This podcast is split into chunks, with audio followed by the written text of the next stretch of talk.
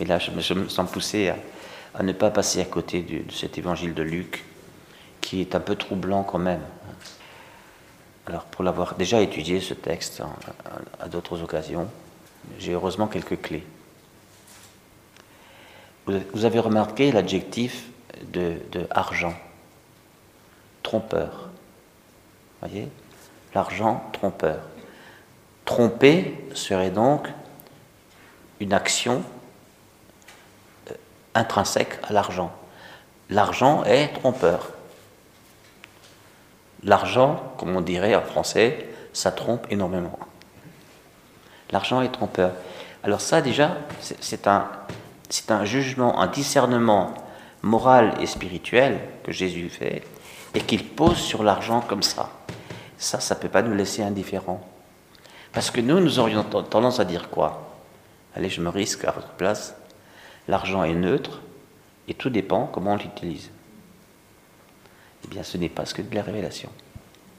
C'est pas vrai que l'argent est neutre et tout dépend comment on l'utilise. Vous avez jamais remarqué que l'argent rend fou? L'argent, ça donne des biens et donc toute une sécurité autour des biens qui fait qu'on n'a plus besoin de plein de choses. Mais l'argent, ça donne aussi du pouvoir parce que ceux qui ont l'argent fréquentent ceux qui ont l'argent. Hein, et c'est comme ça qu'on voit des collusions se faire, etc., à cause de l'argent. L'argent, ça donne du pouvoir. Pourquoi Paul se tient-il tellement à distance de l'argent? Il a toujours dit que malgré tout ce qui lui est arrivé, il ne veut pas dépendre de telle église, de telle église. Ce qui fait que, et c'est le fond de ce texte que nous venons de, dire, que nous venons de lire, ce qui fait que il considère l'argent qui lui est quand même envoyé, alors qu'il est en prison, il faut bien qu'il ait un peu d'argent. Euh, eh bien, l'argent qui lui est envoyé, il le prend comme un don gratuit.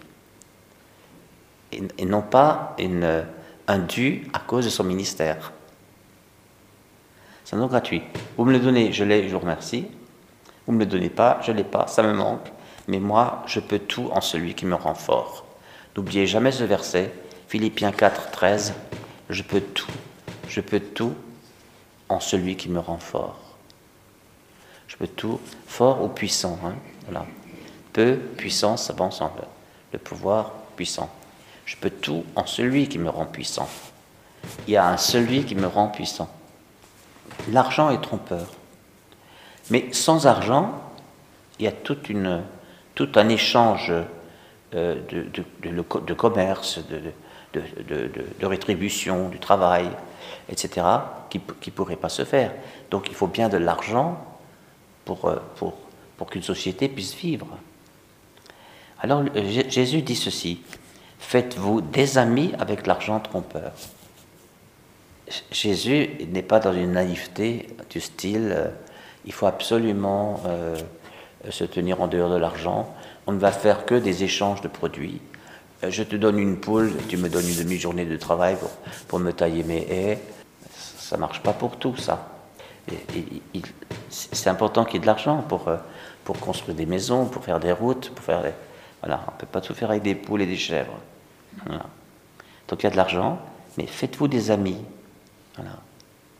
Et alors il dit des choses incroyables. Il dit, celui qui est digne de confiance dans une toute petite affaire, eh bien il sera digne aussi dans une grande. C'est pour ça que c'est si important de vérifier comment on est avec l'argent.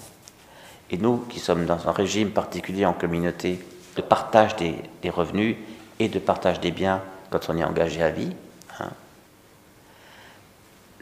ça ne nous dispense pas de nous poser quand même la question de notre rapport à l'argent. Parce que nous en avons quand même de l'argent. Il y a celui qu'on demande à la communauté, celui qu'on gère. C'est parfois un, très petit pécule, mais ce n'est pas la taille du pécule à la limite qui est important. C'est le rapport que j'entretiens avec lui. Il y a dans, l'argent un pouvoir qui est trompeur, c'est-à-dire qui nous trompe. C'est comme ça que j'ai analysé un jour l'expression le pouvoir d'achat. C'est quand même drôle ça, le pouvoir d'achat. C'est-à-dire, c'est le pouvoir acheter. Et j'ai identifié déjà des comportements euh, Il existe des personnes qui ont des comportements tout à fait addictifs par rapport à l'argent. Non, par rapport au pouvoir acheter. C'est même pas l'argent, c'est l'argent en tant que ça me permet d'acheter. Et j'ai besoin d'acheter. Alors ces personnes achètent, achètent, achètent, achètent. Et ce n'est pas forcément utile. Il y a des personnes qui remplissent ainsi des pièces entières de leurs appartements avec des choses qu'elles ont achetées et qu'elles n'ont même pas ouvertes, même pas déballées. Et c'est à leur mort qu'on trouve tout ça. Et ce n'est pas forcément des personnes riches, c'est le pouvoir acheté. Alors, le, pouvoir acheté, c'est peut-être la revanche des pauvres sur les riches. Hein. Quelqu'un qui a été très pauvre, pouvoir acheter, c'est une sorte de, d'auto-promotion, d'auto, d'auto-grandissement, voilà. Mais dont on devient addict après. Quand il n'y a plus rien à prouver à personne, ou bien qu'on a établi sa position sociale indépendamment de ça, ou même avec ça, après tout, eh bien, on voit ces personnes qui continuent d'être complètement esclaves de ce pouvoir acheté. Voyez. Jésus nous met en garde. Hein, faites-vous des amis avec l'argent trompeur, mais faites attention à ça, parce que si vous n'avez pas été digne de confiance avec l'argent trompeur, euh, et je, pense à des personnes comme ça qui se déclaraient pauvres, pauvres, pauvres, avec un appartement rempli de choses qui n'ont jamais servi, il y a un mensonge qui s'installe. Il y a un mensonge qui s'installe, qui est que je me déclare pauvre, et bien d'une certaine façon c'est même juste, et puis en même temps, je suis complètement dépendant d'un pouvoir acheter. Il y a un besoin d'acheter pour lequel il aurait fallu une prière de délivrance, vous voyez. Carrément une prière de délivrance. Et, vous voyez, c'est plus le pouvoir acheter que l'argent lui-même avec lequel j'achète. Ça, c'est un des usages de l'argent, c'est pouvoir acheter. Mais je sais aussi que, regardez ce qui se passe en Amérique, qu'avec avec de l'argent, on peut même acheter euh, des gens en politique, on peut acheter une, une, ascension sociopolitique, sociale et politique, etc., etc. Voilà. Quand on n'arrive pas à gérer le, petit, le petit pécule que nous avons, Jésus nous dit, attention, vous n'êtes pas digne de gérer les grandes choses. Donc il faut, il faut peser le côté moral de la chose. Si on dit, mais c'est pas grave, c'est pour des petites choses. Jésus a une parole là-dessus. Si vous n'êtes pas digne pour l'argent trompeur dans les petites choses, eh bien vous n'êtes pas digne pour les grandes. C'est Jésus qui l'a dit. Vous n'allez quand même pas prendre un ciseau et, couper cette parole. Bon. Donc, comme vous aimez Jésus, vous vous mettez devant, et après vous allez trouver humblement les frères et dites, voilà, priez pour moi, j'ai une dépendance. Et alors, il, continue et il dit, on ne peut pas servir deux maîtres. Vous voyez qu'il il, appelle carrément l'argent un maître. Hein? En hébreu, vous savez comment on dit un maître? Un Baal. Les Baals. Tout, votre Ancien Testament biblique est rempli de l'expression les Baals. Et les Baals, ce sont des idoles auxquelles on s'asservit. L'argent est alors une idole à laquelle on s'asservit. Et rendre un culte au Baal, euh, qui est l'argent, c'est passer son temps à regarder les, catalogues, acheter n'importe quoi, tout et n'importe quoi, à toute occasion, et commencer à mentir un peu, à dire mais ça il me fallait, c'est parce que, etc., etc. Voilà. De pouvoir acheter, attention, à, une emprise sur nous, ça peut devenir notre, maître qui nous guide ou bien il détestera l'un, détester. Hein. Il s'agit de Dieu et de l'argent. Comment pourrions-nous détester Dieu? Ben, on, déteste, par exemple, d'être sous le regard de Dieu, cette question de l'argent, puis c'est tout. On lui soustrait ça, on lui montre le reste. L'adoration eucharistique, euh, les bonnes choses qu'on fait, parce qu'heureusement, on en fait aussi des bonnes, mais ça, on ne le montre pas. C'est ou l'un ou l'autre. Voilà ce que nous dit Jésus mais vous ne pouvez pas servir à la fois Dieu et l'argent. C'est lui qui parle de servir l'argent. Servir l'argent. C'est pour ça qu'il appelle un Baal, un maître. On sert l'argent comme on sert un maître. Maître, dis-moi ce que je dois acheter aujourd'hui. Et ça peut être même acheter, acheter pour les autres. Hein. Attention. Quand je dis le pouvoir acheter, c'est pouvoir acheter. Je suis dans le magasin et je prends et j'achète. Les pharisiens, eux qui aimaient l'argent, entendaient tout cela. Et là, Jésus va encore plus fort. Il stigmatise carrément ceux qui ont acquis un prestige social, hein, ce qui est prestigieux chez les hommes, hein, euh, un prestige social, peut-être même un prestige religieux. Ils se présentent comme des justes aux yeux des hommes. Hein. Eh bien, il appelle ça une abomination aux yeux de Dieu. Abomination est un mot rarement utilisé dans la Bible.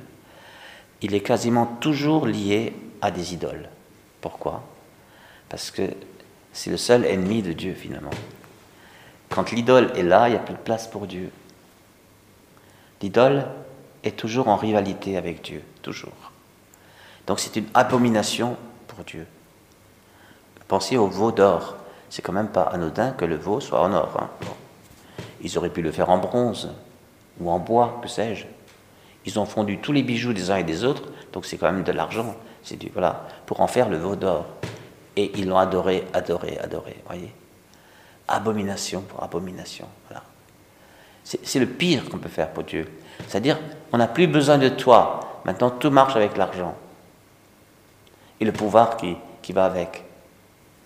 Donc, vous sentez la, la sévérité du discernement moral et spirituel qui, qui, qui nous est donné aujourd'hui dans ce texte et qui peut en partie expliquer, parce que Paul est complètement pétri de Luc et des, évangiles de Luc, et qui peut expliquer pourquoi Paul, prudemment, se tient tellement à distance euh, de l'argent dans son ministère.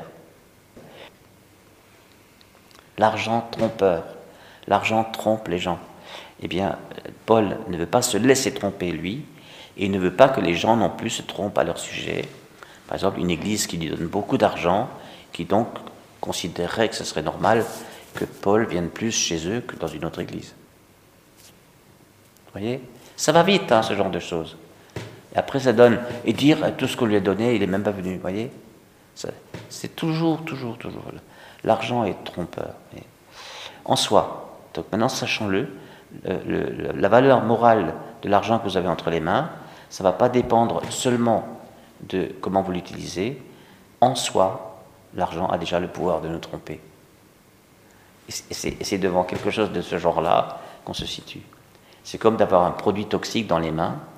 Les médecins en savent quelque chose parce qu'ils ils, prescrivent des médicaments qui sont d'autant plus toxiques qu'ils marchent bien. Hein.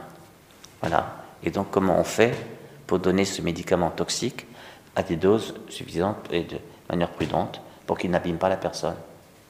Amen.